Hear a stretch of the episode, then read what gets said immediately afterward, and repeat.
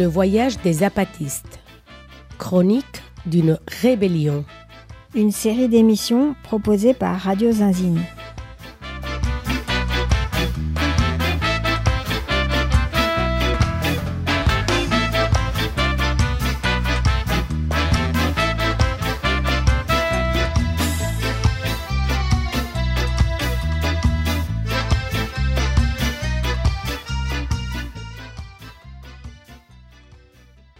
La vie, les apatistes visiteront les cinq continents. Sixième partie, une montagne en haute mer. Communiqué du comité clandestin révolutionnaire indigène, commandant général de l'armée zapatiste de libération nationale. Mexique, 5 octobre 2020. Au Congrès national indigène, Conseil indigène de gouvernement à la Sexta nationale et internationale, au réseau de résistance et de rébellion, aux personnes honnêtes qui résistent dans tous les coins de la planète. Sœurs, frères, frères, nous, peuples originaires de racines mayas et zapatistes, nous vous saluons et vous disons ce qui est venu à notre pensée commune, en accord avec ce que nous voyons, entendons et ressentons. Premièrement, nous voyons et écoutons un monde malade dans sa vie sociale, fragmenté en des millions de personnes étrangères, les unes aux autres, accrochées à leur survie individuelle, mais unies sous l'oppression d'un système prêt à tout pour assouvir sa soif de profit, même lorsqu'il est clair que sa voix va à l'encontre de l'existence de la planète Terre. L'aberration du système et sa stupide défense du progrès et de la modernité se heurte à une réalité criminelle, les féminicides.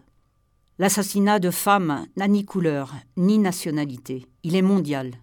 S'il est absurde et insensé que quelqu'un soit poursuivi, enlevé, assassiné, en raison de la couleur de sa peau, de sa race, de sa culture, de ses croyances, on ne peut pas croire que le fait d'être une femme équivaille à une sentence de marginalisation et de mort. Dans cette escalade prévisible, harcèlement, violence physique, mutilation et meurtre, et avec l'aval d'une impunité structurelle, elle le méritait, elle avait des tatouages. Que faisait-elle dans cet endroit-là, à ce moment-là? Dans cette tenue Il fallait s'y attendre. Les meurtres de femmes n'ont pas d'autre logique criminelle que celle du système. De différentes couches sociales, de différentes races, d'âge allant de la petite enfance à la vieillesse, et dans des géographies très éloignées les unes des autres, la seule constante est le genre. Et le système est incapable d'expliquer pourquoi cela va de pair avec son développement et son progrès. Dans la révoltante statistique des décès, plus une société est développée, plus le nombre de victimes est élevé dans cette authentique guerre de genre.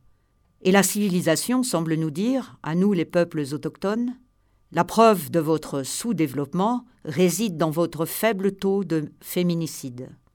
Ayez vos méga-projets, vos trains, vos centrales thermoélectriques, vos mines, vos barrages, vos centres commerciaux, vos magasins d'électroménager, avec une chaîne de télévision incluse. Et apprenez à consommer. Soyez comme nous. Pour payer la dette de cette aide progressiste, vos terres, vos eaux, vos cultures, vos dignités ne suffisent pas. Il faut y ajouter la vie des femmes. Deuxièmement, nous voyons et écoutons la nature blessée à mort qui, dans son agonie, avertit l'humanité que le pire est encore à venir. Chaque catastrophe naturelle annonce la suivante et oublie, comme par hasard, que c'est l'action d'un système humain qui en est la cause. La mort et la destruction ne sont plus désormais une chose lointaine, limité par des frontières, respectant les douanes et les conventions internationales. La destruction, dans n'importe quel coin du monde, a des répercussions sur toute la planète.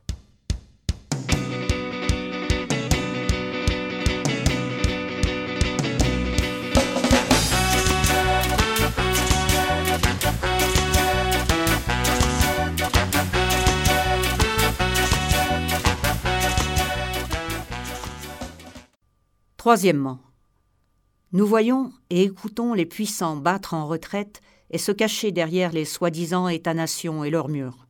Et, dans cet impossible bond en arrière, ils ravivent des nationalismes fascistes, des chauvinismes ridicules et des discours assourdissants. Face à cela, nous attirons l'attention sur les possibles guerres à venir, celles qui se nourrissent d'histoires fausses, creuses et mensongères, et qui convertissent nationalité et race en suprématie imposée par le biais de la mort et de la destruction. Dans les différents pays, le conflit se joue entre les contremaîtres et ceux qui aspirent à leur succéder, masquant le fait que le patron, le maître, le petit chef reste le même, et qu'il n'a pas d'autre nationalité que celle de l'argent. Pendant ce temps, les organismes internationaux dépérissent et se réduisent à de simples sigles, tels des pièces de musée, voire même pas cela. Au milieu de l'obscurité et de la confusion qui précèdent ces guerres, nous écoutons et observons comment toute lueur de créativité, d'intelligence et de rationalité est attaquée, assiégée et persécutée. Face à la pensée critique, les puissants requièrent, exigent et imposent leur fanatisme. La mort qu'ils plantent, cultivent et récoltent n'est pas seulement la mort physique, elle comprend également l'extinction de l'universalité propre à l'humanité, l'intelligence, ses avancées et ses réalisations. De nouveaux courants ésotériques renaissent ou sont créés, laïques ou non, déguisés en mode intellectuel ou en pseudo-sciences, et on prétend inféoder les arts et les sciences à des militantismes politiques. Quatrièmement, la pandémie de Covid-19 a montré non seulement les vulnérabilités de l'être humain, mais aussi l'avidité et la stupidité des différents gouvernements nationaux et de leur soi-disant opposition. Les mesures du plus élémentaire bon sens ont été méprisées, en pariant toujours que la pandémie serait de courte durée. Lorsque l'avancée de la maladie a pris des proportions toujours plus importantes, les chiffres ont commencé à se substituer aux tragédies. La mort a ainsi été convertie en un chiffre, noyé quotidiennement au milieu des scandales et des déclarations. Un comparatif morbide entre des nationalismes ridicules. La moyenne des buts et des reprises de dribble pour déterminer quelle est la pire ou la meilleure équipe, la meilleure nation. Comme le précise l'un des textes précédents, au sein du zapatisme, nous avons opté pour la prévention et l'application de mesures sanitaires qui avaient alors été prises suite à la consultation de scientifiques qui nous ont guidés et nous ont offert leur aide, sans aucune hésitation. Nous, les peuples zapatistes, leur en sommes reconnaissants. Le détail précis de notre stratégie passée et actuelle pourra être consulté au moment venu. Pour le moment, nous disons, avec le souffle de vie parcourant nos corps, que selon notre bilan, sur lequel nous pouvons probablement nous tromper, le fait d'affronter la menace en tant que communauté et non comme un problème individuel, ainsi que le fait de diriger notre effort principal en direction de la prévention, nous permettent de dire, en tant que peuple zapatiste, nous sommes là, nous résistons, nous vivons, nous luttons. Et aujourd'hui, dans le monde entier, le grand capital prétend faire retourner les gens dans les rues pour leur faire réassumer leurs conditions de consommateurs et de consommatrices. Parce que les problèmes qui les préoccupent, ce sont ceux du marché, la léthargie dans la consommation de marchandises. Il faut retourner dans les rues, oui, mais pour lutter. Parce que, comme nous l'avons dit précédemment, la vie, la lutte pour la vie, ce n'est pas un problème individuel mais collectif. Et maintenant, on se rend compte que ce n'est pas non plus un problème de nationalité, c'est un problème mondial. Il y a plein de choses de cet ordre que nous observons et que nous écoutons, et plein sur lesquelles nous réfléchissons, mais pas seulement.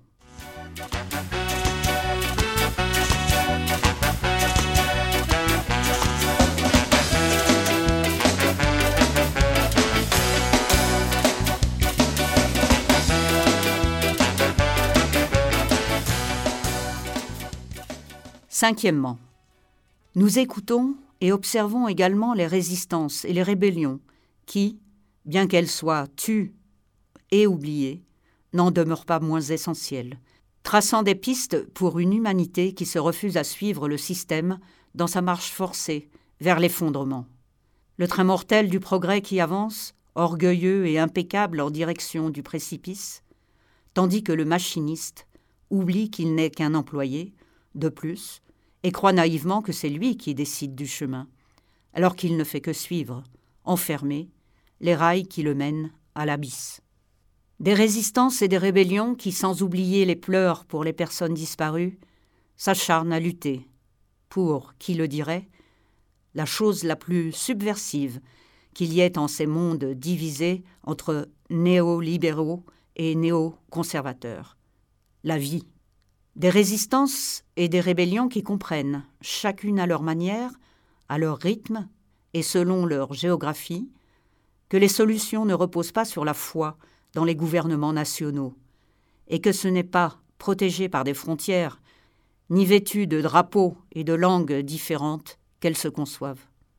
Des résistances et des rébellions qui nous apprennent à nous, tous et toutes zapatistes, que les solutions pourraient se trouver en bas, dans les soubassements et les recoins du monde, pas dans les palais gouvernementaux, pas dans les bureaux des grandes entreprises. Des résistances et des rébellions qui nous montrent que, si ceux d'en haut coupent les ponts et ferment les frontières, nous pouvons toujours naviguer le long des rivières et des mers pour nous rencontrer.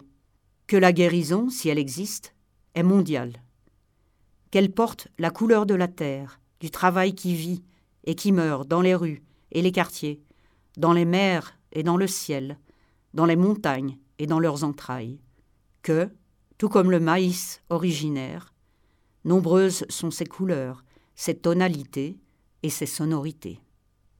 Tout cela et plus encore, c'est ce que nous observons et ce que nous écoutons.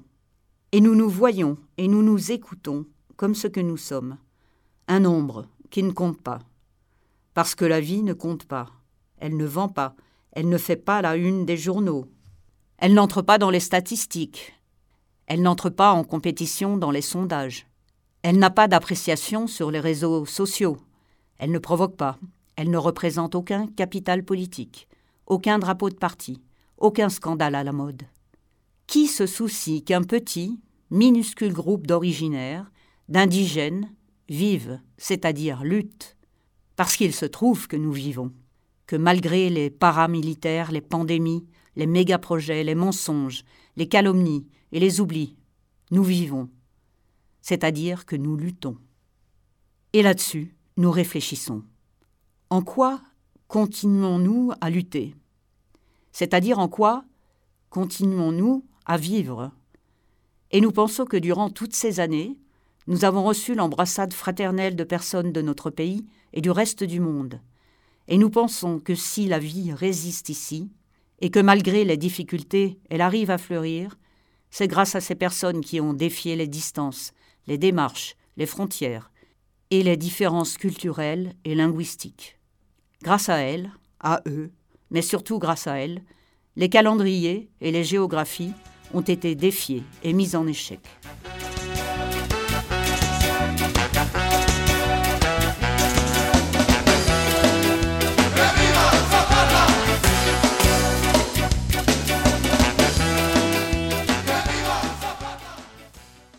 Dans les montagnes du sud-est mexicain, tous les mondes du monde ont rencontré et rencontrent toujours une écoute dans nos cœurs.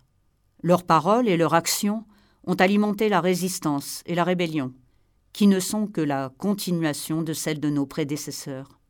Des personnes avec les sciences et les arts pour chemin ont trouvé la manière de nous embrasser et de nous encourager, même à distance. Des journalistes, bobos ou non, qui auparavant ont témoigné de la misère et de la mort, et toujours de la dignité et de la vie. Des personnes de toutes les professions et de tous les corps de métier qui, bien que ce soit beaucoup pour nous, et peut-être pas grand-chose pour elles et pour eux, ont été là et continuent à l'être. Et nous pensons à tout cela dans notre cœur collectif, et il est arrivé à notre pensée que c'est le moment, désormais, pour que nous, zapatistes, nous rendions l'appareil à l'écoute, à la parole et à la présence de ces mondes, proches ou lointains par la géographie. Sixièmement, et nous avons décidé cela, qu'il est temps de nouveau que dansent les cœurs, et que ni leur musique, ni leurs pas ne soient ceux des lamentations et de la résignation. Que différentes délégations zapatistes, hommes, femmes et autres, de la couleur de notre terre, nous allons sortir pour parcourir le monde. Que nous prendrons la route ou que nous naviguerons jusqu'aux terres, aux mers et au ciel lointain, à la recherche non pas de la différence, ni de la supériorité, ni de l'affrontement, et encore moins du pardon et du regret. Nous partirons à la recherche de ce qui nous rend égaux, non seulement l'humanité qui anime nos différentes peaux, nos différentes manières, nos langues et nos couleurs diverses, mais aussi et surtout le rêve commun que nous partageons en tant qu'espèce. Depuis que dans cette Afrique, qui nous paraît lointaine, nous avons commencé à faire notre chemin, bercés sur les genoux de la première femme. La recherche de la liberté qui a animé ce premier pas et qui continue, depuis, à faire son chemin. Que la première destination de ce voyage planétaire sera le continent européen, que nous naviguerons jusqu'aux terres européennes, que nous quitterons les terres mexicaines et lèverons l'ancre durant le mois d'avril de l'an 2021. Que, après avoir parcouru différents recoins de l'Europe d'en bas à gauche, nous arriverons à Madrid, la capitale espagnole, le 13 août 2021, 500 ans après la soi-disant conquête de ce qui est aujourd'hui le Mexique, et que, immédiatement après, nous reprendrons la route. Que nous parierons au peuple espagnol, pas pour le menacer ni pour lui faire des reproches, l'insulter ou exiger de lui quelque chose, pas pour lui exiger qu'il nous demande pardon, pas pour le servir, ni pour nous servir. Nous irons dire au peuple d'Espagne deux choses simples. Un, que nous n'avons pas été conquis, que nous sommes toujours en résistance et en rébellion. Deux, qu'ils n'ont pas de raison de demander qu'on leur pardonne quoi que ce soit. Il y en a marre que l'on joue avec le passé lointain pour justifier, avec démagogie et hypocrisie, les crimes actuels et toujours en cours. L'assassinat de militants, comme le frère Samir Flores Soberanes, les génocides camouflés derrière des méga-projets, conçus et réalisés pour la satisfaction du puissant, celui-là même qui flagelle tous les recoins de la planète, le soutien financier et l'impunité accordée aux paramilitaires, l'achat des consciences et des dignités avec quelques centimes.